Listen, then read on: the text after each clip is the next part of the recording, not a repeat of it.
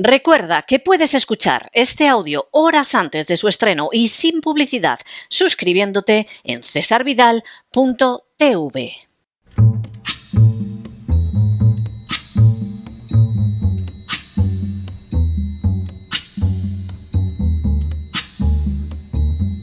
La voz con César Vidal, desde el exilio. When the night has come and the land is dark and the moon is the only light we'll see. No, I won't be afraid. Oh, I won't be afraid just as long as you stand, stand by me. Muy buenos días, muy buenas tardes, muy buenas noches y muy bienvenidos a esta nueva singladura de La Voz. Soy César Vidal, hoy es el lunes 30 de octubre de 2023 y me dirijo a los hispanoparlantes de ambos hemisferios, a los situados a uno y otro lado del Atlántico y del Pacífico y como siempre lo hago desde el exilio. Corría el año 1938 cuando un pastor evangélico llamado Frank Bochman, ante los negros nubarrones que se perfilaban en el horizonte internacional, creó una entidad conocida como Rearme Moral. La Segunda Guerra Mundial estalló inevitablemente poco después, pero Rearme Moral desarrolló una labor humanitaria verdaderamente impresionante que contribuyó a la reconciliación de Francia y Alemania tras la Segunda Guerra Mundial, al proceso de descolonización y a la rehabilitación de multitud de personas jóvenes. Buchman demostró en multitud de ocasiones una especial agudeza al observar la realidad del planeta, como aquella vez en que afirmó There is enough in the world for everyone's need, but not enough for everyone's greed lo que podría traducirse como en el mundo hay suficiente para las necesidades de todos, pero no hay suficiente para la codicia de todos. La aseveración de Buchman apuntaba a una realidad indiscutible. Hay para todos en este mundo a la hora de cubrir las necesidades indispensables e incluso lo que hay se presenta con holgura. Lo que no hay es lo suficiente para satisfacer la codicia de los seres humanos. En las últimas horas hemos tenido nuevas noticias sobre la situación de la pobreza en España. Sin ánimo de ser exhaustivos, los hechos son los siguientes. Primero, la población en riesgo de pobreza o exclusión social plantea ya un problema que España no parece en absoluto capaz de solucionar. Segundo, en estos momentos, más del 25% de los habitantes de España se encuentran en esa situación, es decir, uno de cada cuatro. Tercero, las cifras, que son ciertamente inquietantes, resultan aún peores cuando se analizan por comunidades autónomas. Cuarto, así hay tres regiones donde ese porcentaje de pobreza se eleva hasta el 35%. Es el caso de Andalucía, Canarias y Extremadura, donde más de una de cada tres personas se encuentran en pobreza o riesgo de caer en ella. Quinto, la situación de esas tres regiones españolas es peor, por ejemplo, que la que registran Rumanía o Bulgaria, los dos países de la Unión Europea que en conjunto tienen más pobreza, un 35 y un 32% respectivamente. Sexto, España es el cuarto país con más pobreza, estando también por delante Grecia en esa triste lista. Grecia, donde alrededor de un 26% de la población tienen una renta disponible equivalente, después de las transferencias sociales, inferior al 60% de la mediana nacional. Séptimo. Según la Organización para la Cooperación y el Desarrollo Económicos, OCDE, en su informe sobre perspectivas económicas, de España también llama la atención que mientras Bulgaria y Rumanía han logrado bajar los niveles de pobreza desde un 45% hasta un 32 y un 35% en los últimos siete años, el avance en España ha sido muy inferior. Octavo, De hecho, Canarias y Extremadura apenas han mejorado esta tasa respecto al año 2015. Noveno. Sí ha mejorado su posición Andalucía, que ha descendido en 10 puntos el porcentaje de pobreza desde el 2015. Décimo. Peor situación todavía presentan Ceuta y Melilla con tasas de pobreza que ya exceden el 40%. Respecto a 2015, la primera, Ceuta, se ha mantenido estable, mientras que la segunda, Melilla, ha empeorado en 10 puntos un décimo. En el otro extremo de la clasificación se encuentran Navarra y País Vasco, que disfrutan de un sistema fiscal que las favorece de manera injusta y donde solo el 15% de la población está en riesgo de pobreza o exclusión social. Duodécimo. Solo la República Checa y Eslovenia están por debajo de ese 15%, según los datos que publica Eurostat, la Oficina Estadística de la Unión Europea. Décimo tercero.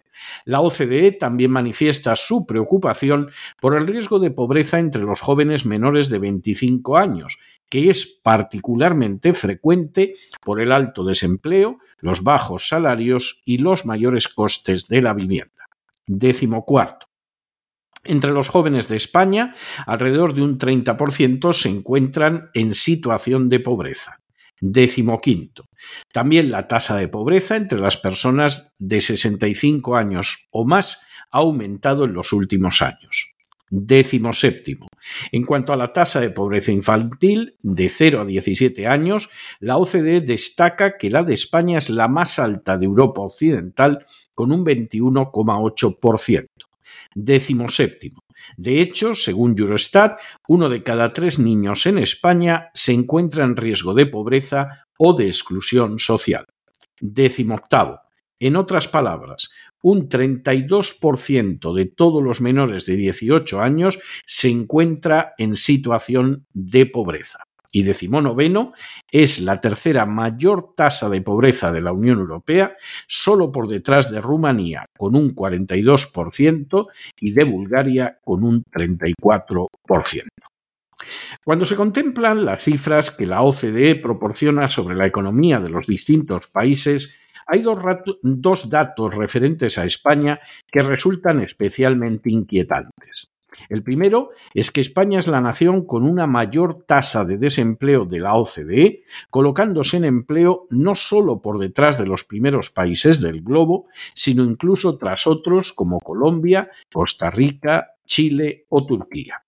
El segundo es la tasa de pobreza en España, que es de media de un 25%, pero que en algunas regiones supera holgadamente esa cifra, situándose por encima del 35%.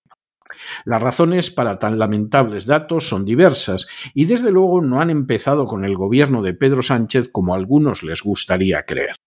Por el contrario, han estado presentes sin interrupción durante los mandatos de Rodríguez Zapatero y de Mariano Rajoy. La primera razón es un sistema oligárquico que puede presentar los ropajes de una monarquía parlamentaria pero que fundamentalmente es el gobierno de las castas privilegiadas que saquean la riqueza nacional con la colaboración nada oculta de los políticos y de las furcias mediáticas. La economía nacional no está encauzada hacia los mejores intereses de España ni a suplir las necesidades de los ciudadanos, sino a expoliarlos en beneficio de las castas privilegiadas. Para mantener ese sistema resultan indispensables un gasto público y un endeudamiento salvaje que intenten colmar las ambiciones de las castas privilegiadas y a la vez también es indispensable arrojar migajas en los pesebres electorales de tal manera que permitan seguir manteniendo el funcionamiento del sistema a través de las urnas. Ese gasto público y esa deuda insostenibles se apoyan en continuas subidas de impuestos y sistemáticas actuaciones ilegales de los buscabonus de la agencia tributaria. Esa rapacidad fiscal solo ha conseguido destruir millares de pequeñas y medianas empresas y provocar la fuga hacia el extranjero de multitud de empresarios y profesionales, destruyendo de manera pavorosa millones de puestos de trabajo, al igual que las posibilidades de creación de otros. Por añadidura, para mantener el sistema de saqueo y expolio, existe una regulación disparatada y carísima que sepulta muchas empresas apenas se han abierto.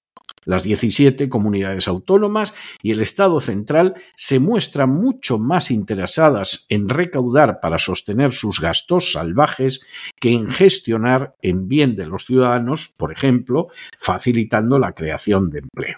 Además, se encuentra el hecho de que las riquezas nacionales son entregadas en manos de poderes transnacionales que han ido destruyendo de manera sistemática el tejido productivo español comenzando con la industria y continuando por sectores estratégicos como la ganadería y la pesca, ahora mismo también la agricultura se encuentra sometida a un proceso de acoso que previsiblemente va a concluir con la transformación total de España en una nación de camareros y funcionarios en la que ni siquiera el agua será ya de los españoles.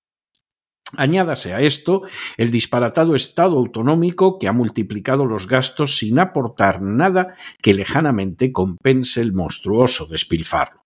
Navarra y las Vascongadas se encuentran en la mejor situación precisamente porque disfrutan de privilegios injustos que les permiten vivir a costa no de lo que aportan sus habitantes, sino de lo que se despoja al resto de los españoles.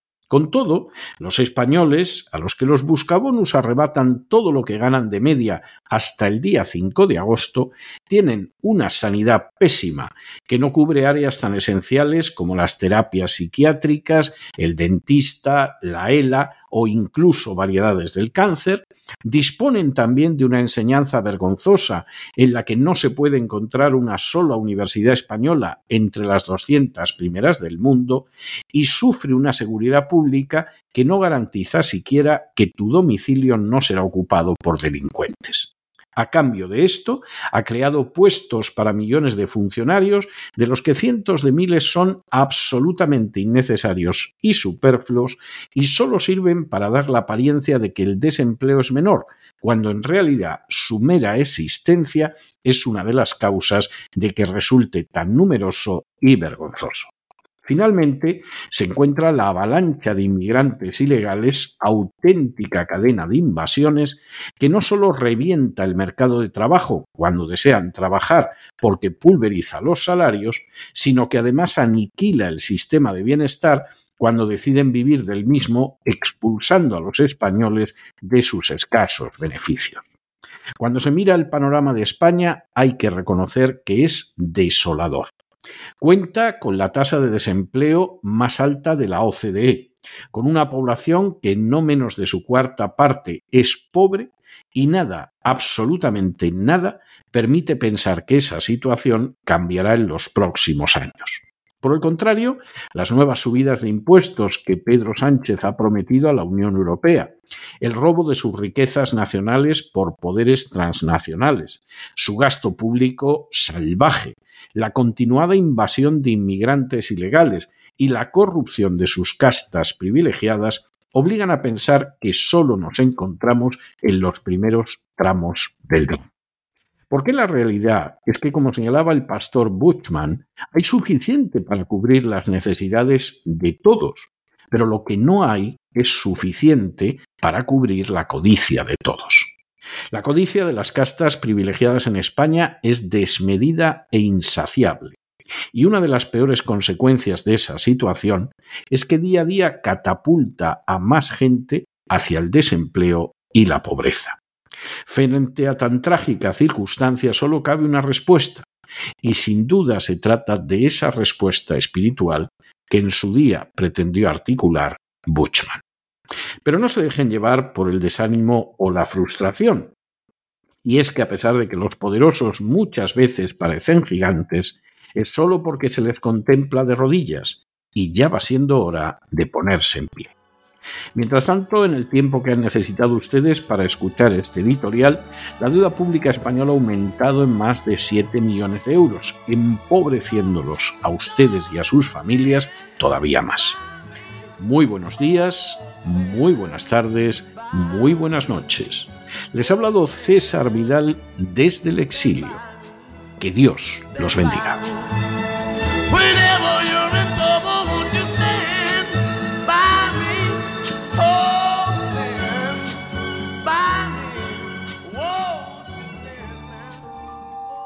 Esta sección está patrocinada por crowdfunding con el siguiente mensaje. Nuestro Señor Jesucristo, el único Dios verdadero, es misericordioso y nuestro Salvador.